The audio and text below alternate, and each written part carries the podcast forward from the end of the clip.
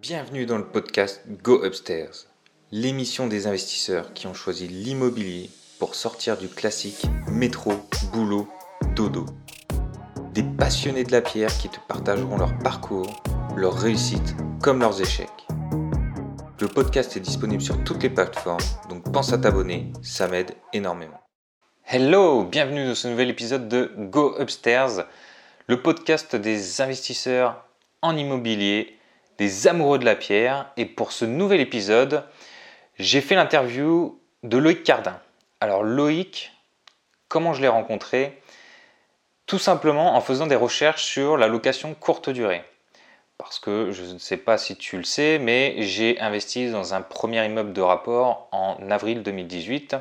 Et euh, ma stratégie, c'était de faire une partie de louer une partie de mon immeuble de rapport en location courte durée. Et donc, comme peut-être toi tu l'as fait, j'ai recherché sur YouTube euh, des informations pour louer au mieux mes appartements, faire euh, bah, du travail correct, être le plus juste possible sur les prix, euh, sur l'accueil des visiteurs, Bref, essayer de me renseigner au mieux sur la location courte durée et Loïc, c'est la première personne sur qui je suis tombé donc j'ai décidé de le contacter finalement euh, bah, en début d'année 2019, ça devait être euh, en avril ou mai, non en mars peut-être même, mars-avril 2019 euh, pour bah, réaliser une interview qu'il nous raconte un peu sur son parcours, comment il est arrivé dans l'immobilier. Et bah, finalement, en fin avril, il m'a contacté pour qu'on réalise ça, ça devait être début mai. Euh, je me souviens plus exactement des dates, mais euh, on est sur cet ordre d'idées. Et euh, donc c'était assez compliqué, et d'ailleurs il le dit lors de son interview, j'ai été assez tenace pour le coup. donc voilà, écoute, sans plus attendre, je t'invite à écouter cette interview qui va te donner un max d'informations, un max de valeur ajoutée. Écoute bien tout ce qu'il a à dire parce que Loïc c'est vraiment un entrepreneur chevronné, il a également des business en dur. Bref, sans plus attendre, je te laisse écouter ce podcast et je te retrouve à la fin. Si tu veux enchaîner les investissements immobiliers, il va falloir que tu fasses de l'investissement à haut rendement. Et tu le sais si tu me suis, mon investissement à haut rendement préféré, c'est l'immeuble de rapport. Mais j'affectionne également tout particulièrement la location courte durée. Et c'est ce qu'on va voir aujourd'hui en vidéo. Et comme tu peux le voir, je ne suis pas tout seul aujourd'hui. Je suis accompagné de Loïc. Salut Loïc. Salut, comment vas-tu Jérémy? Ça va très bien. Donc euh, bah, on est dans les locaux de Loïc euh, aujourd'hui. Merci beaucoup de m'accueillir dans tes locaux. Ouais, bah, ça a failli pas se faire en plus parce que euh, tu devais passer chez moi. En fait, Jérémy c'est quelqu'un, j'aime bien, c'est que c'est quelqu'un d'acharné qui, qui quand il veut quelque chose, il y va. Et effectivement, ça fait un moment qu'on devait faire cette interview, que tu voulais m'interviewer et à chaque fois j'étais super chiant, j'étais pas dispo, je remettais le truc. Et là ce matin, ma fille était malade, il pouvait pas venir chez moi, donc on est parti dans un de mes magasins rapidement. Donc on est, euh, tu vois, en environnement un peu cigarette électronique, tout ça. c'est ça. Eh ben, écoute, euh, est-ce que tu peux te présenter pour les personnes qui ne te pas bah, Avec plaisir. Euh, donc Loïc Cardin, j'ai, alors je suis relativement, enfin les gens qui me connaissent en général me connaissent par rapport à mon activité internet qui est une activité euh, de conseil et de vente de formation sur euh, l'immobilier. Euh, donc c'est une structure qui a démarré en janvier 2017. Mais je fais pas que ça, évidemment, si je propose et si je conseille euh, sur l'investissement locatif, c'est que forcément, eh ben, je fais de l'investissement locatif, donc c'est une, une des choses que je réalise. Donc j'ai euh, des investissements locatifs, j'investis et euh, ça depuis déjà pas mal d'années, puisque depuis plus de 10 ans maintenant. Et ensuite, je suis aussi entrepreneur, d'où l'endroit où on est, le magasin, etc. Et puis j'ai aussi une petite famille, tout ça, enfin c'est cool quand même. ok, ça marche. Ok, donc tu entreprends depuis plusieurs années. Ça a été quoi ton déclic pour euh, investir dans l'immobilier? Alors moi à la base, euh, même si je pense qu'aujourd'hui c'est vraiment une connerie, euh, c'est l'argent, pour être franc avec toi. Mmh. en fait, si tu veux, alors ça remonte je pense même à l'enfance, tu vois, et depuis que je suis tout petit, je savais que je serais entrepreneur. C'est-à-dire qu'en gros, qui... En fait, si tu veux, moi quand j'étais petit, euh, il n'y avait pas de problème d'argent spécialement chez mes parents, mais euh, c'était des gens qui avaient euh, petit salaire, qui étaient plutôt au SMIC, mmh. et qui du coup vivaient petitement. Et euh, du coup, bah, comme ils vivaient petitement, moi c'était, euh, même si eux ça leur permettait de finir leur fin de mois et tout, euh, moi c'était pas du tout la vie que j'avais forcément envie. Et bah, comme je n'étais pas doué au foot, je me suis rendu compte qu'il y avait, tu vois, deux types de personnes qui gagnaient de l'argent. Il y avait les gens et y avait- voilà, et les entrepreneurs, tu vois. Et, euh, et donc, si tu veux, même à ce moment-là, l'investissement, tout ça, pas trop, j'étais pas forcément trop dedans, euh, en tout cas pas gamin, mais le côté entreprendre complètement. Et simplement, par contre, j'avais personne qui entreprenait, une famille euh, 100% de fonctionnaires, Ouais. et euh, le, le modèle de mes parents, J'ai eu la même chose, hein, Bon. t'inquiète pas, donc, euh, je te comprends. et le modèle de mes parents, c'était bah, c'est trop bien de, tu vois, de devenir fonctionnaire. Ouais. C'était un peu le modèle qu'ils avaient dans leur tête. Ils auraient vraiment aimé que euh, je sois fonctionnaire et puis que je, que je me mette à, comment dire, à, euh, bah, tout simplement à avoir une sécurité de l'emploi. Mais bon, moi j'ai fait un autre choix, c'est sécurité financière. Je t'ai fait le même. Bah, exactement. c'est le que- meilleur moyen. Voilà. Après, euh, je me permets, j'ajoute juste un petit truc, mais après, je pense vraiment euh, que, que, par contre, aller chercher de l'argent, euh, en gros, j'ai jamais autant gagné que depuis que je cherche plus l'argent. C'est voilà, ça c'est vraiment un truc qu'il faut avoir en tête. C'est vraiment l'argent, c'est un moyen, jamais un besoin. Exactement. voilà, tant que c'est un besoin, on court derrière et on n'est pas. Enfin voilà. Ok. Donc, tu commences par quoi? T'investis, tu commences par quoi? Ça a été quoi ton Alors, premier investissement? La première chose, alors la toute première forme entrepreneuriale entre guillemets euh, que, que j'ai réalisée, c'est que j'ai vendu des produits d'occasion sur eBay. Tu vois, c'était un peu particulier, mais euh, en fait j'allais en bon à l'époque aucune notion de euh, est-ce que euh, il faut se déclarer, pas se déclarer pour faire ces trucs là. Donc, tu je vois, suppose que 20 ans, c'était pas forcément déclaré. voilà, c'était- sauf que ça a pris une ampleur de folie parce que quand Ouais. j'ai coupé mon compte eBay, j'avais 8000 notes, tu vois, pour te donner une idée, et euh, je faisais plus de 80 colis la semaine. Enfin, euh, c'était Ah un ouais, truc. c'était euh, vraiment. c'était devenu une usine, quoi. une usine Ouais. et justement c'est quand j'ai commencé à prendre conscience que c'était une vraie activité commerciale et tout que j'ai coupé le truc et, et que je suis parti sur autre chose mais en tout cas euh, ça m'a permis en fait de réaliser mon premier investissement IMO et en fait si tu veux bon j'ai compris vite que l'investissement IMO c'était important parce que j'ai vu mes parents justement investir un peu tardivement Ouais. et un peu vachement saigné, c'est-à-dire que c'est le truc où euh, déjà on allait en vacances une fois par an avec la caravane pourrie, tu vois, que mon père il avait refait. Bon, des super vacances. hein. Je, je critique surtout pas, j'adore mon enfance et tout, mais tu vois, Ouais. on avait déjà ça. Et en fait, je sais que quand ils ont acheté, eh ben, en fait, pendant trois ans, on n'est pas parti en vacances parce que même ça, ils n'arrivaient plus à le faire parce que tu sais ouais. la difficulté de la résidence principale. Donc moi, je voulais une résidence principale parce que euh, si tu veux, c'était dans mon schéma un Ouais. peu mental. Ouais, bah, Euh, et euh, cette résidence principale, eh ben, je me suis dit là où je veux ma maison, parce que je voulais pas un appartement, j'ai l'impression, j'avais vécu pas mal en appartement, qu'on se faisait voler par rapport à une maison, donc je voulais une maison. Et pour avoir cette maison à l'endroit où je voulais, bah, c'était pas du tout dans mon budget. Et euh, donc du coup, j'ai commencé par faire une, une maison et je me suis dit, je vais faire un achat-revente dessus. Et donc mon premier investissement locatif, enfin euh, un immobilier plutôt, c'était un achat-revente sur résidence principale et j'avais 22 ans en fait. Donc, tu avais déjà capté que tu pouvais acheter et revendre plus cher. C'était le but. euh, Exactement. Alors j'ai fait par une construction, j'ai mis pas mal la main à la pâte, j'ai fait pas mal d'erreurs quelque part, c'est pas exceptionnel, mais euh, voilà, j'ai pris, j'ai pris ma plus-value, ça m'a permis de pouvoir aller là où j'avais envie. Euh, voilà. Mais où j'ai fait aussi un achat-revente. Par contre, tu vois, c'est ça, sais, on parle souvent des croyances limitantes. Et j'avais en fait une croyance limitante qui était assez folle, c'est que, enfin qui était assez folle par rapport à, si tu suis les vidéos, tu sais ce que c'est, mais euh, pour moi en fait tu pouvais gagner de l'argent que en faisant de l'achat-revente, c'est-à-dire euh, euh, tu pouvais faire un coup, mais par exemple du locatif c'était impossible. Ouais. Donc tu vois pour te dire à quel point, enfin c'était voilà. Mais sur l'achat-revente j'avais pigé, je me disais bah il y a pas de raison. Si t'achètes pas cher, tu revends plus cher. Finalement c'était le même principe que ce que je faisais sur eBay en plus gros. Tu vois, c'est ça, même principe.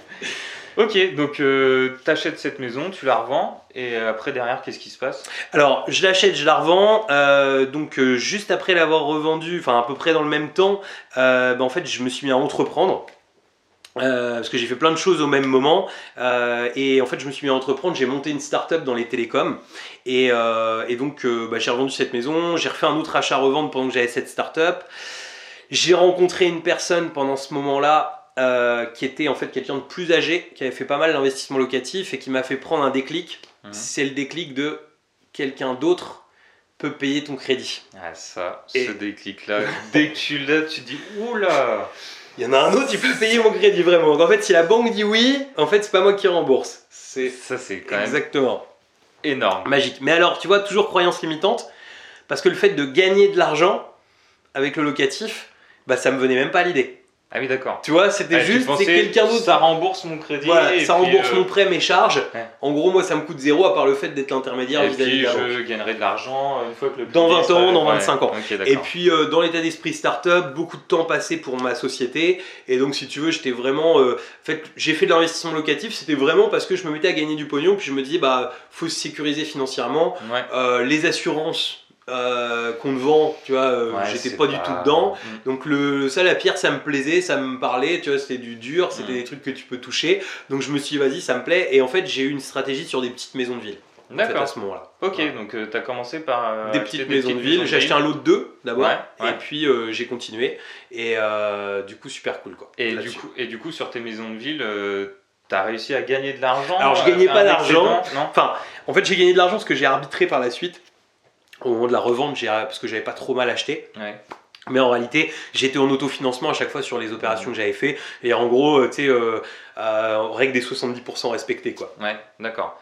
Donc derrière, tu revends du coup ce. Alors j'ai pas, enfin j'ai arbitré il y a peu en Ouais. réalité, Ah, sinon j'avais rien arbitré. En fait, ce qui se passe, c'est que euh, bon, je me concentre surtout sur mon activité entrepreneuriale parce que c'est ça qui euh, et ça nous amène à il y a à peu près maintenant 5 ans. Euh, et en fait, il y a donc 5 ans, donc au bout de 4 ans d'activité entrepreneuriale, une partie de nos financeurs qui nous coupent parce que c'était une start-up avec des nouveaux produits et tout ça, qui nous coupent les vivres. Moi aussi qui n'ai pas eu la, la, la- une gestion à la Robert Kiyosaki, euh, pour être franc, tu vois, personnel en tout cas, Ouais. c'est-à-dire que je dépensais aussi vite que je gagnais. Et, mais si tu veux, c'est vrai que quand tu passes, euh, euh, quand tu doubles ton salaire en 2-3 ans, euh, psychologiquement, ça peut, voilà, j'ai même pris un peu la grosse tête parce que quand tu montes pareil une boîte de zéro, tu la montes à un million chiffre d'affaires, je m'étais mis au golf. Trop bien. J'arrivais avec le X3, tu vois, au golf et je sortais le truc de golf. J'avais besoin de d'un caddie je fais du golf. c'est ça, caddie BMW, tu vois, Ouais. normal pour avec la voiture. Enfin bref, tu vois, des, bref, des conneries, mais c'est enfin, c'est cool de l'avoir fait. Et, euh, et en fait, euh, ce qu'il y a, c'est que le, bah, le game s'arrête relativement vite parce que bah, il y a 5 ans, vraiment, le game s'arrête. Euh, obligé de partir en liquidation et tout, vraiment un truc euh, assez violent. Donc, quand même, sur cette structure 13 salariés, Hmm. on liquide. Ah ouais, donc, même, tu vois, enfin bref, une grosse. En fait, en France, comparé à ce qu'on peut penser, on a l'impression que c'est euh, difficile de monter une boîte, mais en fait, c'est super facile. Ce qui est difficile, c'est de l'arrêter s'il y a un problème, si le bateau prend un peu l'eau et tout. Ouais. Et vraiment, c'est super important. Mais alors. Après, euh, tu sais, il y a le côté, moi j'en parle ouvertement, mais il y a un côté normalement un peu honteux, tu vois, en France, quand tu, tu liquides des boîtes ou quand tu as des aventures entrepreneuriales qui se passent mal. Mais euh, outre-Atlantique, notamment aux États-Unis, euh, c'est un truc qui, qui est hyper bien vu parce que en fait, on part du principe que c'est une expérience. Et vraiment, moi, je te le dis, il faut pas avoir peur de faire des erreurs parce que je pense que je serais absolument pas là où je suis euh, si il m'était pas arrivé ça il y a 5 ans. Bah, bien Et sûr, finalement, euh, plein de choses en fait. donc, Exactement. Et ce que j'ai fait en 5 ans, j'ai une situation qui est 10 fois meilleure que la situation que j'avais il y a 5 ans. Ouais. Euh, Avant que ça pas, tu vois, euh, ou même que j'avais il y a 6 ans. C'est rien à voir. Et euh, quand cette aventure se termine, en fait, j'ai deux choix. Euh, soit repartir salarié en disant bah c'était un échec, c'est une connerie, j'ai voulu hacker le game, mais ça marche pas comme ça. Ou bien euh, j'enchaîne. Et comme de toute façon, je te l'ai dit, je voulais être entrepreneur depuis tout petit, moi j'avais aucun autre doute sur le fait qu'il fallait que j'enchaîne. Sauf que tu es entrepreneur, t'as pas le droit au chômage. Ouais. Donc je me retrouve avec zéro du jour au lendemain. Et là en fait, euh, bah, ça c'est un peu l'intelligence, tu vois, d'avoir euh, grandi aussi, je pense, avec pas grand chose. De suite, je revends le X3. je rachète une Clio pourrie sur le bon coin, tu vois, je Ouais. repars. D'ailleurs, mes premières vidéos, je l'ai gardé longtemps cette Clio, parce que mes premières vidéos qui datent genre de 2017 sur la chaîne YouTube, j'avais encore cette Clio, tu vois. Ah ok, Donc, euh, et en fait, on me voit, il y a eu une fois ou deux, je crois que j'ai fait une vidéo sur les copros où je suis dans cette Clio, euh, cette Clio pourrie. Je l'ai acheté 1300 euros, je crois. Clio 1 litre 9 diesel, 280 000 km. Mais pour ton ego, t'as intérêt de- d'être bon parce que, euh, parce que bah, c'est vrai que psychologiquement, tu vois, t'aurais Bah, tu- envie de garder un peu bah, ton train de vie bah, parce ça. que tu t'habitues à un train de vie. Donc Mhm. vraiment. Ton train de vie, c'est une putain de leçon qu'il faut retenir, je trouve, dans la vie. C'est que ton train de vie, il faut que tu le, tu le dimensionnes toujours un peu en dessous de ce que tu Ouais, fais. C'est-à-dire que s'il ne va pas aujourd'hui, bah, augmente très fortement tes revenus de ce que tu Ouais. fais, mais au- augmente ton train de vie moins vite que, que ce qu'il y a parce que Ouais, ouais. quand, si tu reviens en arrière, c'est vraiment difficile. Euh, achète pas de voiture à crédit, achète cash. Tu vois, à l'époque, euh, le X3, j'ai dû le vendre aussi. Pourquoi? Parce que bah, il était à crédit, tu vois, et j'avais Ouais, un crédit, je sais plus, mais c'était indécent. Je crois que c'était un crédit de 750 euros par mois. Enfin, tu vois, Ah euh, mais euh, j'avais des salaires qui allaient en conséquence, tu vois. Mais ça, c'est pareil, c'est une connerie énorme. Tu vois, tu prends pas un crédit de 750 euros. Enfin, Ah, bref, Pour une bagnole, quoi. pour une bagnole, quoi, le truc. Mais pas grave, tu vois, on y va. En plus, pour pouvoir passer le truc, enfin, je le dis aujourd'hui, faut pas qu'un banquier regarde la vidéo, mais camouflé sur un compte que je donnais pas, parce que si on avait vu mes 750 euros de crédit voiture, on m'aurait pas financé. Enfin, Difficilement prêté, ouais, c'est sûr. voilà, bref. Mais euh, donc bref, donc je, je, je, je redimensionne ma vie et surtout j'utilise un truc, un levier qui est magique, c'est le stop crédit. C'est-à-dire que j'avais des crédits IMO qui me rapportaient pas d'argent. Mais en fait, je mets un stop crédit d'un an sur mes crédits IMO et en fait, ce stop crédit, ça me permet bah, d'avoir un an pour euh, repartir, sans- recréer sans- des revenus. Euh, alors, tranquille, ouais et non, parce qu'il fallait quand même embrayer, parce que quand t'as qu'un an pour, Ouais, euh, psychologiquement il faut y aller. Mais euh, voilà. Gros re- recul sur ma vie j'ai découvert la lecture. J'avais jamais fini un livre avant ce moment là avant il y a D'accord. 5 ans. Et euh, du coup je commence à lire un premier livre qui est alors j'ai pas commencé avec Père riche Père pauvre. Moi je tombe sur la semaine de 4 heures Moi de Tim. Ferriss T'as lu le même j'ai lu le même. Excellent. Donc euh, bon, je me dis au début, c'est quoi ce, ce mec bizarre? Parce que je sais pas si ça, ça te fait ça. D'ailleurs, mets-nous-le dans les commentaires Ouais, si ouais. ça te fait ça. Mais moi, au début où j'ai lu des livres comme ça, je- j'avais été une espèce de défensive un peu intérieure. Genre non, mais c'est quoi ces conneries qu'il me raconte, tu vois? Et euh, si t'as eu le même genre de sensation, n'hésite pas à nous le mettre, ça fera plaisir. Alors moi, c'était pas vraiment le premier, c'était le deuxième. Le premier, c'était euh, Tout le monde mérite d'être riche de Olivier Sauvan. Mais j'ai Excellent vu, bouquin aussi, ouais. En grosso modo, moi je suis arrivé, j'ai vu les deux euh, à la Fnac, la semaine de 4 heures, tout le monde mérite d'être riche, je fais, je prends lequel J'ai pris tout le monde mérite d'être riche, j'ai j'ai halluciné, j'ai vu des concepts que j'avais jamais vus comme euh, commencer à se payer en premier, etc. Et direct, j'ai été acheté euh, la semaine de 4 heures. donc, euh, Excellent. Puis après, quand tu mets le pied dans l'engrenage, c'est compliqué. Mais euh, la deuxième année, moi j'ai lu 32 livres. Ah oui. en fait, je m'étais mis un objectif, alors je l'ai pas rempli, tu vois. Des fois, on Un par pas nos semaine. objectifs. Je m'étais Ouais. dit un par semaine sur un an. Euh, c'est voilà, c'est- j'ai pas réussi à le tenir. Par contre, j'en ai quand même lu 32 et euh, là, mais explosion dans mon cerveau, Ouais. euh, un truc de fou. Ah, Et en fait, euh, bah, du coup, développement de, des différents piliers d'enrichissement qui sont à notre. Parce qu'on on a quatre piliers d'enrichissement. On a l'IMO qu'on qu'on prône beaucoup tous les deux. Ouais, ouais. Ce qui est super top avec l'IMO, c'est qu'en fait, euh, bah, tu peux faire ça même quand tu es salarié, tu peux faire ça un peu comme tu veux. Exactement. Mais c'est finalement plus long que de l'entrepreneuriat, si c'est si bien fait en tout cas l'entrepreneuriat. Par contre, c'est beaucoup plus sûr que l'entrepreneuriat. Mhm. Donc euh, voilà, après c'est un peu ce qu'on veut. Et moi je me suis dit, bah voilà, les piliers, je les ai découverts. J'ai vu qu'il y avait le pilier immobilier, je l'avais commencé, mais je me suis dit, bah, le pilier immobilier, comment on fait? Euh, Parce que jusqu'à maintenant, j'ai pas gagné d'argent, là il faut que j'en gagne. Donc j'ai lu Robert Kiyosaki évidemment qui m'a ouvert le cerveau sur le fait que bah, on pouvait pas faire que faire payer notre crédit par un autre. C'est ça. Donc, euh, j'ai dit, bah vas-y, on va, euh, on va développer ça. Donc, stratégie qui, moi, m'a beaucoup plu, c'est la courte durée. On va en parler d'ailleurs. hein, Voilà, on va en parler avec plaisir. Désolé, hein, je te fais mon histoire non, non, un mais, peu longue, c'est- mais vas-y, je pense vas-y, que. ça va enfin, intéresser. Je pense que ça va intéresser beaucoup. voilà, si ça vous intéresse pas, vous le mettez aussi. si ça vous intéresse, mettez-le aussi. Ce sera cool. Et euh, donc, euh, euh, je me suis dit, bah, stratégie courte durée, parce qu'en fait, l'immeuble de rapport, je pouvais pas vraiment. Parce que si tu veux, j'avais déjà de l'endettement, j'avais fait un stop crédit, donc vis-à-vis des banques, c'est pas ultra bien vu quand même hein, pour aller te faire refinancer quand tu es en stop crédit. Et surtout, j'avais quand même un dossier où j'étais pas sûr, parce que j'avais un dossier de liquidation en cours, je n'étais pas encore jugé. Ouais. Donc en fait, je me disais, est-ce que je peux réellement aller emprunter de l'argent? Donc je me suis dit, on va arriver par la petite porte, on va ramener un petit dossier, tu vois, auprès de la banque. On va dire, regardez, j'ai ce truc-là. Parce que bah, finalement, donc j'ai attendu une année, mais euh, j'avais qu'un seul bilan. Donc pareil, souvent un bilan sur une entreprise, on Ouais. dit que c'est pas possible. Alors moi, je te dis que c'est possible parce que je l'ai fait. Et, euh, et j'ai même d'autres gens, des gens qui sont clients et tout, qui l'ont fait aussi. Mais c'est sûr que faut pas arriver avec le même dossier vis-à-vis de la banque que tout le monde. Ouais. Enfin voilà. Donc bref, et là en fait je me suis dit, bah, l'immobilier on va attaquer par de la courte durée parce que c'est ça qui ramène euh, de l'argent.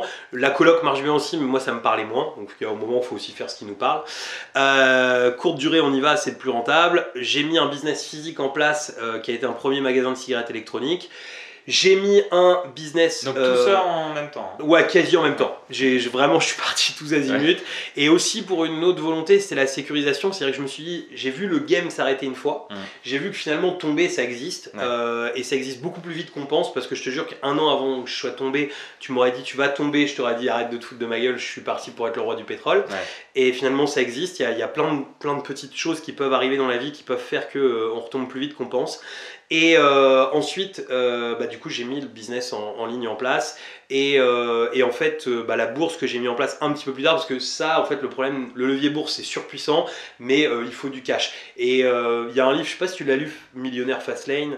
Ah bah je l'ai acheté en français là l'autre Bon, excellent. du- Moi, je l'avais lu en anglais, j'ai pas osé, enfin, j'ai pas attendu. Bah, il y a pas très longtemps en plus, donc je l'ai commencé et j'avoue je l'ai pas continué mais euh, Ah ouais, bah, c'est Enfin, une tarte de folie. ouais, et, bah, euh, j'imagine bah, euh, déjà le début est hyper intéressant. donc, euh, Et il y a un truc qui nous dit sur la bourse, qui est moi j'étais persuadé, mais tout le monde le disait pas, et peu de gens le disaient en fait finalement, et je suis super d'accord, c'est que la bourse en fait ça sert à rester riche, pas à s'enrichir. Alors. S'il y a des gens qui font du trading et tout, ils vont nous pourrir, ils vont me Ouais. pourrir dans ce que je dis, et je pense qu'ils ont raison euh, aussi, parce qu'il y a des trucs à faire. Mais en tout cas, quand tu as une connaissance moyenne, enfin moi je préfère avoir, euh, voilà, je préfère l'entrepreneuriat, Mm. c'est un truc qui me parle plus. Par contre, effectivement, la bourse c'est un truc que je fais, euh, mais un levier que j'ai mis plus tardivement en place, parce que quand même le principe d'un intérêt composé et tout ça. D'ailleurs, encore un bouquin que je peux citer euh, si, ça, si ça intéresse. Euh, tu mettras des liens comme ça Ouais, en dessous, je vais aura des plein de liens, Millionnaire Fastlane, tout ça.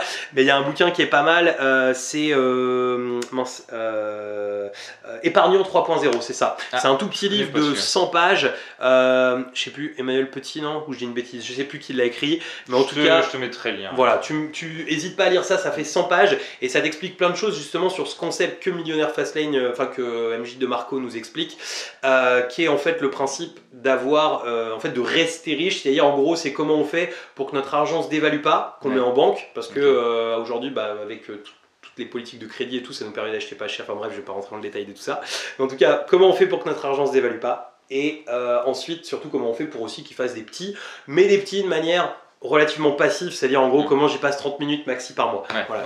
c'est les bases, ça ne va pas t'apprendre à constituer tout un portefeuille, mais vraiment ton cerveau il va changer. Comme euh, moi je trouve c'est un peu presque aussi puissant qu'un Robert Kiyosaki ou qu'un truc, c'est voilà, ça m'a beaucoup apporté. Ok, Voilà. donc ton, ton appartement, Mhm. Tu le loues en courte durée. Déjà l'idée elle t'est venue comment euh, courte durée? T'avais vu quelqu'un qui l'avait fait et Alors, En marché, gros, si tu veux, euh, moi j'ai euh, j'ai tapé dans Google un peu, tu vois, stratégies immobilières les plus rentables. Euh, Il y a trois choses qui sont ressorties colocation, courte durée et Immeuble de euh, immeuble de rapport. À l'époque où j'ai commencé la courte durée, il y avait personne qui en parlait sur YouTube, tout ça. C'était quelques blogs, vraiment des, des petites bribes, donc il y avait très peu d'infos. J'étais regardé Airbnb, j'ai regardé le prix de mes concurrents à côté. J'ai vu qu'il y avait de l'argent forcément parce que euh, quand tu vois des gens qui louent 50 ou 60 euros une nuit, tu te doutes bien qu'avec un crédit, en gros, tu, tu- tu fais le rapport, tu te dis qu'avec 300-400 euros de crédit, tu vas pouvoir louer ça. Tu te dis, il y a de l'argent, il y a de l'oseille forcément au bout. Euh, N'ayant très peu de connaissances, moi j'avais l'impression que j'allais louer 10 nuits par mois, tu vois, vraiment, quand j'ai fait Ah le ouais, premier. Et je me rendais pas compte du travail qu'il y avait. Mais j'avais dimensionné, 10 nuits par mois, j'étais rentable. Mhm. Euh, je m'étais dit qu'au pire du pire, de toute façon, j'étais rentable en meublé. Euh, donc on pouvait y aller. Et, d'ailleurs, petit aparté, euh, quand tu fais euh, tes calculs, que tu montes ton dossier bancaire, surtout ne monte pas ton dossier bancaire en disant je ne serai rentable que en faisant de la courte durée. Mhm. Il faut que tu sois rentable au moins en location meublée ou location nue, mais euh, voilà, c'est Ouais. le strict minimum. Alors, en fait, le banquier, ce qu'il faut comprendre, je trouve, c'est, euh, tu m'arrêtes si t'es pas d'accord, mais je pense que tu le seras. Euh, en fait, le banquier, ce qu'il veut, lui, c'est, il gère du risque. C'est-à-dire qu'il a pas la même problématique que nous. Donc lui, si t'arrives et que t'es en mode ultra rentable, par exemple, c'est une erreur que j'ai fait sur, quand j'ai monté mon premier magasin de cigarettes électroniques. Je suis arrivé, je lui ai montré les marges de folie que ça représentait, et tout le monde m'a refusé mes crédits bancaires, tu vois. Et, et en fait, j'étais obligé de financer en fonds propres et tout. Bon, aujourd'hui, je le regrette pas parce que bah, pas de crédit là-dessus, donc tant mieux. Mais, mais en tout cas, tu vois, les banques me refusaient. Pourquoi? Parce qu'en fait, c'était trop fou comme projet. Bah oui, Et en ça. fait, la location courte durée, c'est un peu le même principe. Si tu arrives et que tu dis, oh, regardez, je vais avoir 40% de rendement, c'est magique, le mec, il peut te prendre un peu pour un dingue et il peut, euh, voilà, pas forcément être d'accord. Donc, tu as raison, pas forcément euh, voilà, y aller. Lui raconter l'histoire qu'il a envie euh, qu'on lui raconte. Exactement.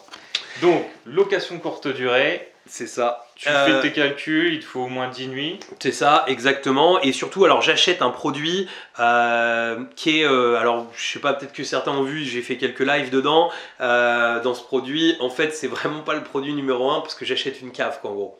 D'accord. C'est un truc euh, pas lumineux du tout, obligé de mettre des pavés de lumière, tu vois, pour, euh, parce que même en pleine journée, il faut allumer la lumière. Par contre, emplacement ultra numéro 1, tu peux pas Ouais. faire plus numéro 1.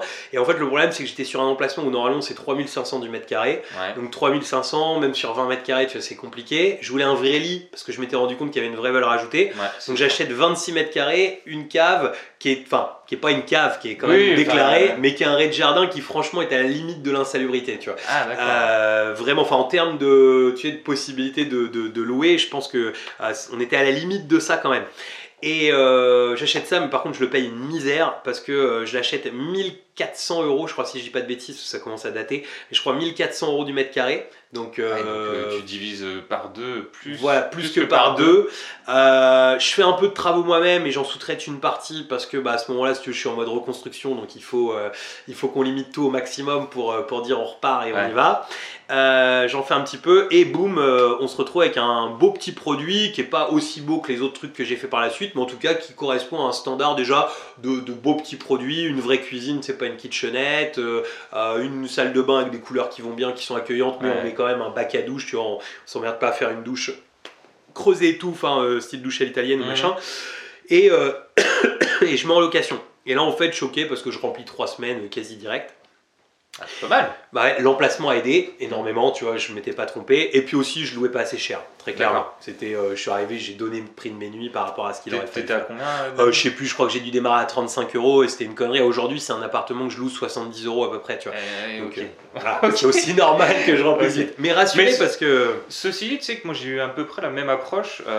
Moi, mes appartements, j'ai commencé à les louer à 40 euros la nuit, Mhm. ce qui est pas le prix le plus bas, mais je suis pas non plus le prix le plus haut. Mhm. Bah, ça m'a ça nous a permis de décoller, tu vois, et aujourd'hui on est plein euh, en continu. Enfin, Ouais. Là on est plein, euh, je ne vais pas dire qu'on est plein jusqu'à septembre, mais nos appartements sont hyper, euh, je sais pas, le taux de remplissage est énorme jusqu'à septembre, tu vois. Ok, bah, et on a augmenté, et on a augmenté le prix de la nuit. Alors moi j'ai un concept, c'est euh, tant que t'es pas en gros vide à- dans une semaine, c'est que t'es pas assez cher. tu vois. Parce que, en fait il y a beaucoup, enfin après tout dépend quand même des secteurs. C'est-à-dire Ouais. que si, si t'es dans une grande ville en tout cas c'est véridique. Ouais. Euh, si dans une ville un peu plus petite c'est pas tout à fait vrai. Mais euh, en tout cas si tu veux ce qu'il faut se dire c'est qu'aujourd'hui on est tous consommateurs en dernière minute. Moi le premier. Vrai, ouais, Euh, vrai. voilà, j'étais à Dubaï là il y a pas longtemps, j'ai réservé une semaine avant mon hôtel.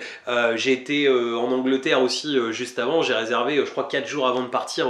voilà, en juin, je vais à Dublin, j'ai toujours pas réservé mon hôtel. Tu Ouais. vois, je pars dans moins d'un mois. Et en fait, des consommateurs comme moi qui sont un peu en dernière minute, il y en a beaucoup. Ouais, Et, euh, et donc finalement, tu te rends compte que euh, on- si, si, tu as une politique de prix un peu cher et puis que tu fais des remises vraiment à 48 heures avant le départ, euh, bah, finalement tu t'en sors très bien et euh, c'est pas mal. Enfin voilà, moi c'est une de mes stratégies en tout cas. quoi. Ouais, bien sûr, ouais. bah, ça se défend complètement. Ok, donc euh, tu as cet appartement, euh, tu l'avais acheté combien? Euh, alors, j'ai plus tout à fait les prix en tête euh, de combien je l'ai payé, tout ça, parce que ça commence à dater. Mais en gros, tout complet, je sais que c'est un projet qui était à genre 48 000 euros, tout complet, Ouais. avec les travaux, tout quoi. Ouais. Et du coup, tu dégageais combien de. Euh, alors, en fait, ce qui s'est passé, c'est que tout au départ, moi, j'avais besoin de comprendre le concept et je me rendais pas forcément compte du job, même si je me doutais qu'il y avait du job autour. Euh, si tu veux, et en gros, les trois premières semaines, j'ai tout fait. C'est-à-dire que j'ai accueilli les gens, j'ai fait, Ouais. je m'étais mis en deux nuits mini, euh, j'ai fait les ménages, je voulais comprendre le concept et à ce moment-là, bah, il y avait vraiment pas du tout de conciergerie Airbnb, tout ça, ça c'était un métier euh, complètement inconnu. Et euh, Ouais, parce que, alors, euh, petit aparté, Loïc investit dans une grande ville, ouais, c'est ça, c'est plutôt une grande ville quand même. C'est genre, je sais plus combien, mais je crois 80 000 habitants, enfin voilà. Mais exactement, tu sais, je- j'en perds même mes, mes statistiques de base. tu sais, tu connais tellement ton secteur Ouais, en fait ça. que tes statistiques de base, tu les regardes même plus quoi. Euh, tu sais ce qui se loue, ce qui se loue pas. enfin, voilà. Euh, donc, euh, effectivement, alors donc du coup, bah forcément là, c'est super générateur d'argent parce que j'ai pas de sous-traitance. Ouais. Mais bah, rapidement, voilà, je, rapidement, je me rends compte qu'il va falloir que je sous-traite. Mm. Surtout que j'ai vraiment un concept que j'ai eu depuis toujours, c'est travailler dans mes business, mais pas sur mes business. Enfin, je l'ai dit à Je t'ai l'envers. compris. ouais. Travailler dans, Dans- euh, sur mon business plutôt que dedans. Dedans, ouais. Et euh, donc du coup, bon, j'ai travaillé dedans pour comprendre, parce que c'est important, je pense, quand tu sous-traites, de comprendre ce que tu fais. Tu vois, il y a des gens des fois qui me, qui me contactent parce qu'ils voient que j'ai des magasins de cigarettes électroniques, ils me disent, ah Loïc, je voudrais faire comme toi et tout, euh, dis- dis-moi euh, ce qu'il faut que je fasse pour démarrer un magasin de cigarettes électroniques. Non, enfin... en mode automatique quoi. Non, non, commence par comprendre vraiment le business, va voir tes concurrents, euh, fais une vraie étude de marché, vas-y, et là le business marchera. Sinon, euh, si tu t'imagines qu'il suffit juste que tu claques des doigts, c'est pas comme ça que ça, ça fonctionne. Bah, je suis complètement d'accord. Voilà. Enfin, moi, c'est ce que je conseille aussi, c'est euh, Ok, tu fais de la location courte durée, bah tu mets les mains dans le cambouis et puis tu vas faire les ménages toi-même, tu fais les accueils, Voilà. tu fais tout Il n'y a pas besoin de le faire 6 mois, mais Voilà, euh, après, voilà, juste- fais-le 15 jours, 3 mais il semaines au moins pour te rendre compte de ce que c'est. ouais. Et voilà, et puis même, tu, tu seras plus pertinent quand tu feras appel justement à une femme de ménage, à quelqu'un, euh, et tu le paieras euh, euh, plus justement, quoi. Tout à fait. Et pareil, ça va permettre, moi je sais qu'il y a un truc tout bête, c'est moi ça m'a permis en fait, c'est quand j'ai dû sous-traiter, fait je trouvais personne donc qui était euh, et en fait j'ai pris un ami, je lui ai proposé, je lui ai dit écoute en ce moment chômage machin, euh, si elle t'intéresse, j'ai un truc, ça te fait un plus, euh, voilà. Je vais être franc, tout au départ il était payé au black, tu vois, c'était voilà, mais il n'y avait pas trop de solutions, il fallait bien en trouver une, donc quand on, quand on a besoin de trouver une solution on la trouve. Et donc du coup, je lui ai, par contre, ce que j'ai fait pour être sûr que les choses soient bien faites, c'est et ça, je conseille vraiment de le faire. Enfin, à part si t'es vraiment avec une structure qui est, qui est carrée, qui a l'habitude de ça, c'est je lui ai fait une trame dans l'ordre. C'est-à-dire en gros, la personne elle arrive dans l'appart et boum boum boum, elle avait, euh, je lui ai même mis des cases à checker, tu vois, pour euh, justement prendre de A à Z et au moins on était sûr que chaque partie de l'appartement a été visualisée Ouais, pour avoir un bon service pour le, Ouais, pour le client. c'est top. Donc euh, euh, lui il a démarré comme ça, c'est même un concept que j'ai gardé par la suite, bon même si les gens maintenant qui s'occupent ils font pas forcément ce que les, les, les, les trames ils l'ont en tête et je vais pas leur dire à chaque fois de m'envoyer la feuille, on va pas être chiant si, si on a des bons avis clients Ouais, c'est bon. Et, euh, et donc euh, voilà, donc moi en fait je lui ai fait, euh, je lui ai fait sous-traiter comme ça, j'ai commencé à sous-traiter de cette manière, je me suis rendu compte que je vendais pas assez cher parce qu'en fait je le sous-payais et c'était pas Ah, cool, donc parce que bah, moi j'avais payé un peu en conséquence d'eux, je me rendais compte que c'était un peu juste, bon lui était au chômage, touchait son chômage à côté, ça rendait service, il était pas très loin, mais je voyais bien que c'était pas un truc tu vois que j'allais Ouais. pouvoir dupliquer, que j'allais pouvoir, j'ai tout de suite compris qu'il fallait faire le truc plus professionnellement parce que sinon c'était impossible de dire j'en ai 10 quoi tu vois c'est euh, voilà un ça marchait tu, Ouais. tu mettais le deuxième en route déjà c'était une usine à gaz quoi. Tu peux dire combien tu le payais ou, ou pas? Euh, ouais ouais carrément je crois que je lui filais euh, je veux pas dire de conneries mais je crois que je devais lui filer 20 euros et il s'occupait de faire l'entrée de faire le ménage et de s'occuper de laver le linge tu vois Ok. Donc c'était pas, tu vois, euh, enfin moi ça me semble pas assez. Ouais, en fait, tu vois, pour moi, euh, 20 euros c'est pas suffisant quand tu vas quand tu vas payer quelqu'un. Pour moi, il faut il faut être un petit peu au-dessus parce que t'as beaucoup de gens, euh, par exemple, je vois sur internet qui te disent qu'en 15 ou 20 minutes t'as fait un appartement, c'est une connerie. C'est c'est- Voilà. c'est faux. C'est euh, pour moi aller un appartement de 25 mètres carrés. Si déjà en 30 minutes c'est déjà compliqué, mais t'es plutôt à 45, 45, minutes. ouais, voilà, 45 minutes, exactement euh, pour euh, pour le réaliser. Clairement. Enfin voilà. Bref. Ok. Euh, bon, très bien. Donc, euh, tu dégageais combien de cash flow Alors, euh, une fois qu'on a bien augmenté les prix, qu'on a payé justement les gens Ouais. de manière déclarée, Ouais. parce que cette personne, en fait, c'est une belle aventure, parce qu'après, il, il a fini par monter une structure et aujourd'hui, il s'occupe que d'appartements et gagne Ah, super top, bien ça. sa vie parce que il fait plus de 4000 balles par mois. Bon, il travaille quand même comme un Ouais. furieux, il échange pas mal son temps contre de l'argent, mais il fait plus de 4000 balles par mois aujourd'hui. Hein, à Donc, il fait de la conciergerie du coup. Exactement, Ah, et il est à ça. fond et il, est, il est overbooké et overblindé. Ils sont même deux en fait maintenant. Enfin voilà, bref c'est monté vraiment en puissance, ça a été un super truc. Mais moi j'adore en fait, tu c'est emmener les gens. Enfin, je trouve ça important quand tu bosses avec des gens, Ouais. c'est de les emmener loin, tu vois. Bah ouais, c'est enfin, s'ils sont réceptifs, parce que tu peux pas emmener les. Enfin voilà. Et donc, euh, et donc ouais, voilà. Une fois qu'on a payé Tout décemment déduit. les gens, que tout était bien parti, tout déduit, c'est un appart qui génère à peu près 600 euros par mois euh, net, tu vois, dans les poches quoi. Plutôt pas mal quoi. Enfin, je veux dire, pour un Tout à fait. appartement euh, que t'as acheté 48 000 euros à peu près tout compris, tu te fais 600 euros dans les poches, c'est une très belle bien. affaire. Très bien, ça Pour me un- va bien. Pour moi. un premier appartement en location courte durée, c'est vraiment Tout pas à mal. fait. Ok. Exactement. Derrière, je suppose que tu t'arrêtes pas là. Ouais, alors en location courte durée aujourd'hui, j'ai essentiellement trois appartements. En fait, moi j'ai une stratégie qui est un peu particulière, c'est que euh, pour- parce que en fait, tu dois enfin, je sais pas, non, t'investis en SCI ou t'investis en nom propre? En nom propre. Ok, donc en nom propre, en fait, on a un truc qui se passe, c'est que euh, avec la courte durée, ça génère vachement de cash, mais en fait, on, est, on épuise hyper vite euh, nos possibilités de d'économie d'impôt entre guillemets. Et la problématique de ça, c'est que bah, tu peux en faire 10, 20, 30, il y a un moment si les impôts te mangent. Surtout moi, j'ai une TMI euh, la plus haute qui est relativement élevée, Euh, donc si tu veux, bah c'est pas le but quoi. Donc ce que j'ai, c'est que j'ai gardé en fait, euh, j'ai eu plus, mais j'ai gardé aujourd'hui, j'ai trois appartements qui sont en location courte durée, qui sont entre guillemets mes avions de chasse, c'est-à-dire ceux qui génèrent le plus de cash en permanence. Et à côté, en fait, j'ai des locations meublées moins rentables euh, que j'ai achetées, qui sont moins rentables, qui font euh, juste un peu plus que, euh, que, que- mais par contre, qui sont des beaux emplacements, mais en gros, euh, qui sont juste au-dessus, qui ont été bien achetés pour faire de la plus-value à la revente, Ouais. mais pas de la plus-value tous les mois. Et par contre, eux, leur, bah, comme, enfin, on va pas rentrer dans tous les détails de la fiscalité, mais comme toute la fiscalité, elle est mêlée de tous tes appartements que tu as en nom propre, Mhm. et bah, en fait, en finalité, tu te retrouves à annuler l'impôt de ceux qui sont les plus rentables avec ceux qui le sont moins. d'accord. Voilà, c'est un peu particulier parce que du coup je cherche des investissements moins rentables. Ouais. Euh, mais voilà. T'arrives euh, à voilà. un niveau tel que ça. Et euh, voilà. Et là, en fait, stratégie immobilière. du coup, là maintenant, j'arrête tout le nom propre. J'ai encore des biens et tout ça, mais Ouais. j'achète plus pour l'instant. Je vais garder un peu de nom propre parce que c'est quand même une belle stratégie, mais euh, je commence à faire du patrimonial pour euh, plus long terme. Euh, aussi parce que j'ai plusieurs structures qui sont montées en puissance et qui, qui font un certain chiffre, un certain résultat. Et l'idée, c'est maintenant montage holding avec SCI Alias Ouais. pour pouvoir générer du cash. Enfin voilà, mais on va pas rentrer dans tous les détails de montage. Je pense que voilà.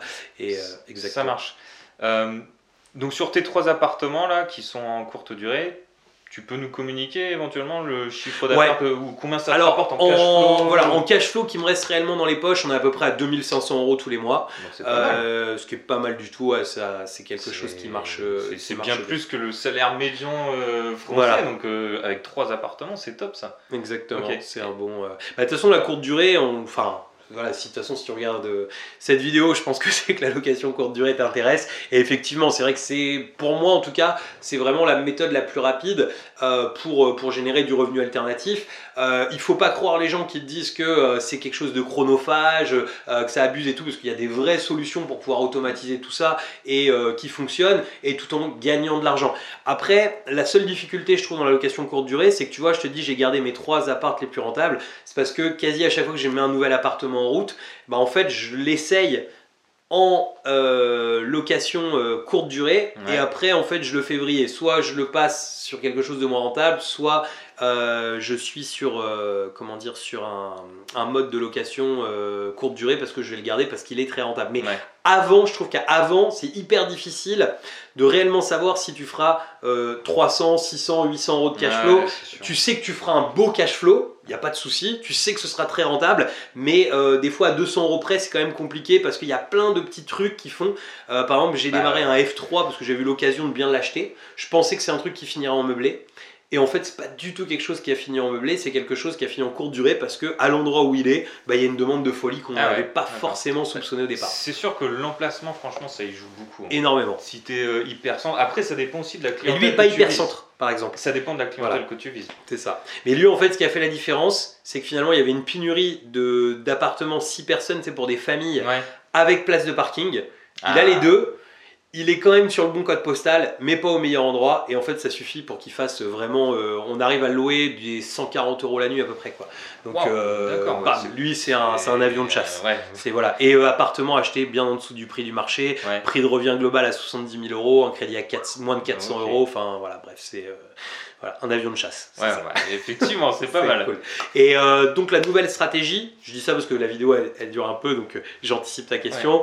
Nouvelle stratégie, en fait là je vais mettre en route euh, donc en SCI Alias comme je te disais en un, un bien et j'ai signé bah, hier, tu vois c'est tout récent, j'ai signé un lot de 5 maisons et l'idée sur ces 5 maisons c'est que on va faire, on va mixer de la courte durée et de la moyenne durée, c'est-à-dire que je vais mettre des lots, j'en mettre deux en ce que j'appelle en moyenne durée, c'est-à-dire en gros viser un entre-deux, c'est-à-dire des gens qui restent de un mois à un an, euh, à qui on vend beaucoup plus cher. Donc ça, j'ai déjà un bien que j'ai fait en association, parce que ça, j'en ai pas parlé, je suis aussi associé avec un ami sur d'autres lots. Ouais. Euh, et euh, bref, un bien que j'ai fait en association, on, on a commencé ça, cette stratégie-là, il y a quelques mois, et on a une demande de folie.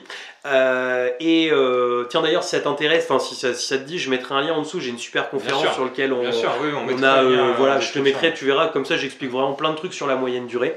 Exactement. dedans. qu'on n'en a pas parlé, il faudrait peut-être refaire une autre vidéo à part, peut-être qu'on en refera une. C'est pas grave.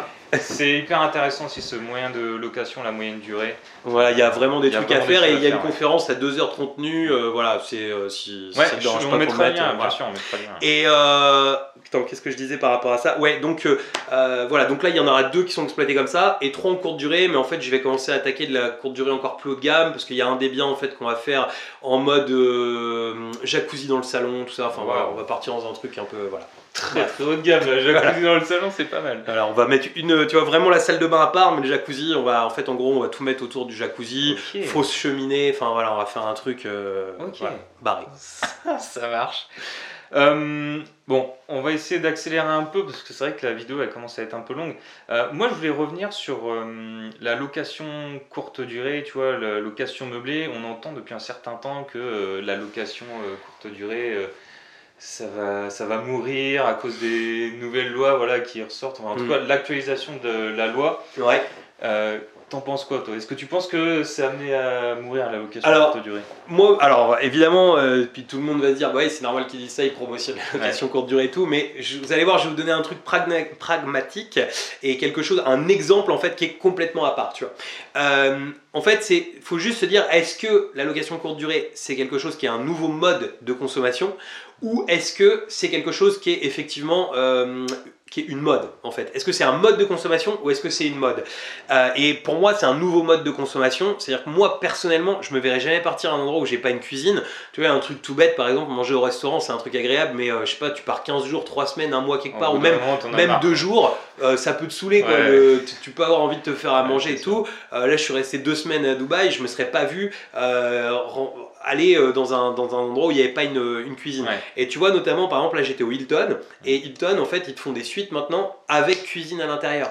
Donc ils ont pigé, tu vois, le, le truc Bah, où il y avait une demande. ah, Donc pour sûr. moi Airbnb, rien que là-dessus, c'est un truc qui va durer parce que pour moi c'est un nouveau mode de consommation et je pense que même l'hôtellerie, euh, ils ont vraiment des questions à se poser. C'est rien que dans le mode de consommation en lui-même. Et j'investirais un hôtel aujourd'hui, je mettrais des cuisines dans les hôtels, tu vois, Ouais, dans, ouais, dans les chambres, euh, parce que je pense que c'est obligatoire. Mm. Ensuite, effectivement, là où il y a du danger et là où il faut que tu fasses attention aujourd'hui, même si ça peut être une stratégie un peu différente si tu as beaucoup d'argent, mais en tout cas, c'est de faire attention à tout ce qui est zone tendue en France parce que Ouais. l'État n'aime pas qu'on spécule sur l'IMO et je comprends parce qu'ils ont envie, enfin, c'est pas mon idée, mais en tout cas, euh, je peux comprendre leur, leur point de vue. Donc partout, c'est en zone tendue, oui. Sur le reste, je vois pas pourquoi on nous ennuierait parce que des meublés de tourisme, il y en a toujours eu.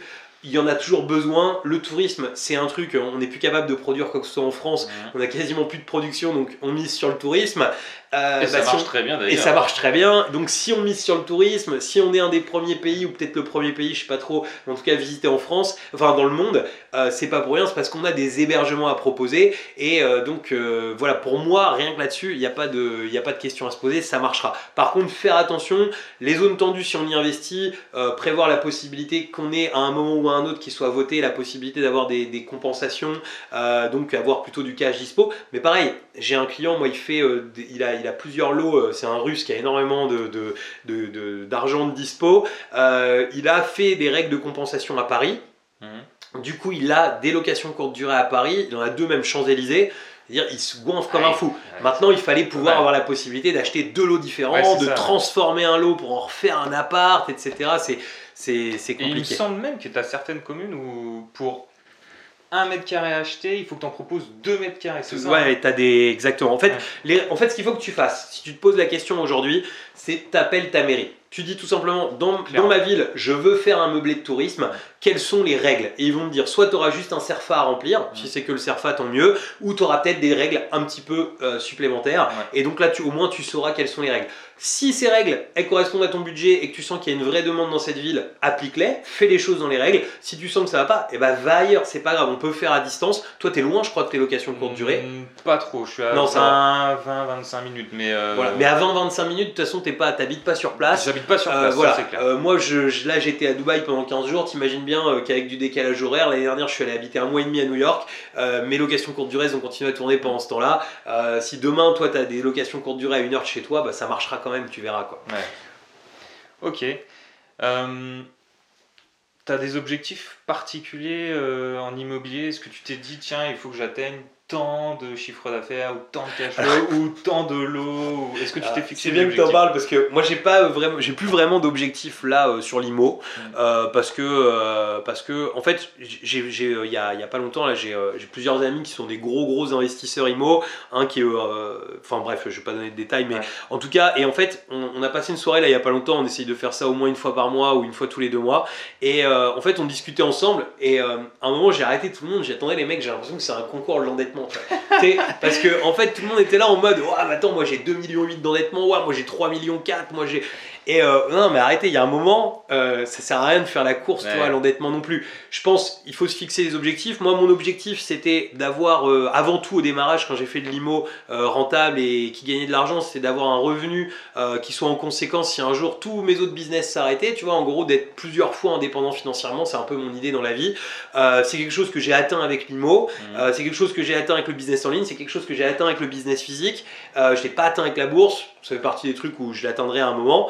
Euh, mais euh, en tout cas, si tu veux, voilà. Donc maintenant, c'est plutôt, je suis sur du patrimonial. Pour ça, d'où la SCI à l'IS. Ouais. Donc quand même des produits rentables, parce que autant gagner de l'argent plutôt que voilà. Mais, euh, mais voilà, là, là à ce moment-là, j'ai eu l'occasion d'avoir d'acheter euh, un lot de 5 maisons, on va les mettre en route. Euh, par la suite, euh, bah, je vais refaire des choses, mais je j'ai pas euh, un objectif de dire attends, avant le 31-12, euh, il faut que j'ai refait tant. euh, voilà. Je t'avoue, les objectifs aujourd'hui sont plus sur le business en ligne, qui est vraiment quelque chose que je développe parce que euh, j'adore ça, parce que le marketing, parce que tout ça. Donc euh, voilà, c'est ça. Ok, ça marche. Bon, bah écoute, on arrive à la fin de la vidéo. T'as un dernier conseil peut-être à donner euh, à quelqu'un qui voudrait se lancer dans la courte durée? Alors, moi je dirais, euh, et je dis pas ça pour, euh, pour moi, parce qu'on a des clients qui rentrent tous les jours dans, dans- nos formations, etc. Ça, il n'y a pas de souci du tout. Et je pense au contraire, même. En tout cas, le conseil que j'ai à te donner, c'est forme-toi avant de te lancer. Parce que moi, c'est une erreur que j'ai fait. Je me suis pas. Bon, il y avait aussi peu de formations qui étaient disponibles. Et finalement, on l'a expliqué un peu, mais tu vois, sur mon premier appart, je fais pas mal d'erreurs quand même et tout. J'ai perdu beaucoup de temps. Donc, n'hésite pas à te former. C'est des vrais accélérateurs, les formations. Et puis ça t'évite de perdre pas mal d'argent aussi. Quoi. Exactement. Et surtout, par contre, choisis quelqu'un euh, qui, en gros, euh, dans lequel tu te retrouves. C'est-à-dire qu'au moment où tu, tu vas choisir une, euh, une formation, un truc, bah, choisis quelqu'un en qui tu te retrouves. Mais vraiment, moi, je te conseille de le faire. Après, tu peux aussi te former sur YouTube parce qu'en fait, je pense qu'à aujourd'hui, on trouve à peu près 100% du, ou allez, on va dire peut-être 80% du contenu sur YouTube et les 20% restants, tu peux les trouver toi-même. La seule chose, c'est une question de temps. Si tu achètes une formation, tu auras un accélérateur, tu pourras aller bien plus vite. Euh, maintenant, si tu as envie de te former sur YouTube et de passer beaucoup de temps à regarder des vidéos, c'est quelque chose qui pourra fonctionner aussi. Faire des erreurs est une excellente formation aussi. Mhm. La seule chose, c'est voilà, si tu as beaucoup de cash dispo, bah, peut-être lance-toi sans faire de formation, puis tu apprendras de tes erreurs. Si tu pas trop de cash dispo, fais gaffe peut-être. Enfin, voilà. Bref, c'était mon petit conseil de la fin. Ça Et, marche. euh, Bah, Et merci de m'avoir reçu, c'était un bah, excellent échange. Ça Merci fait à plaisir. toi, vraiment, c'était super top. N'hésitez pas à nous mettre dans les commentaires ce que vous avez pensé et surtout quels sont vos objectifs. Est-ce que vous allez faire de la location courte durée? Est-ce que vous allez faire des immeubles de rapport? Enfin voilà, mettez-nous dans les commentaires ce que Un vous mix, pensez de tout ça. un mix des deux, ça marche très bien, je te le garantis. Excellent. Euh, bah écoute, moi encore une fois, je vais mettre le lien de ta conférence en description. Je pourrais mettre aussi le lien de ta chaîne. Bah cool, ça fait plaisir. Et puis, euh, si t'es pas abonné, abonne-toi, lâche-nous un pouce. Et puis, bah, en ce qui me concerne, on se voit dans la prochaine vidéo. Je te dis à la prochaine. Ciao Hey, hey, c'est de nouveau Jérémy. Bah écoute, j'espère que tu as apprécié euh, cette interview de Loïc Cardin. Euh, moi, je trouve que Loïc, c'est vraiment un entrepreneur chevronné. Il a beaucoup d'expérience dans l'immobilier, dans le business, même business physique, business en dur. Euh, donc, c'est quelqu'un vraiment hyper intéressant. Euh, depuis depuis ce, ce tournage, depuis cette interview, j'ai eu l'occasion de le revoir, notamment lors d'un mastermind que j'ai réalisé euh, bah, en septembre, fin septembre. Et bah, encore une fois, il m'a apporté un max de valeur, pas mal de conseils, notamment sur euh, le business, parce que bah, tu n'es pas sans savoir que je suis en train de monter un business en ligne. Euh, donc pour également, à mon tour, pouvoir t'accompagner euh, sur tes investissements immobiliers, plus particulièrement sur les immeubles de rapport. Et bah, Loïc m'a donné un max de conseils pour avancer sur cette thématique, sur ce sujet. Donc voilà, je remercie vraiment beaucoup Loïc. Euh, c'est quelqu'un de très accessible. Si tu as l'occasion de le rencontrer, euh, toi également, lors de séminaires par exemple, euh, ou lors de meet-up, franchement, c'est quelqu'un de très accessible et très humain, très ouvert. Donc voilà, vraiment quelqu'un à connaître. Donc bah voilà, écoute, ce podcast est maintenant terminé. J'espère qu'il t'aura plu. N'hésite pas à me le faire savoir en me laissant bien sûr un commentaire sur la plateforme de ton choix.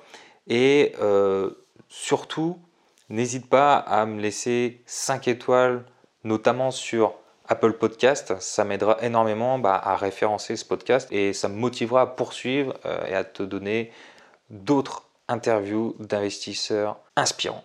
Évidemment, si tu n'es pas encore abonné, je t'invite à t'abonner à ce podcast, que ce soit sur Apple Podcast ou SoundCloud. J'ai encore beaucoup d'interviews d'investisseurs inspirants qui vont arriver dans les prochaines semaines. La prochaine interview, c'est une interview un peu spéciale qui me tient énormément à cœur, puisque c'est l'interview de ma femme qui va te donner sa vision des choses sur les investissements.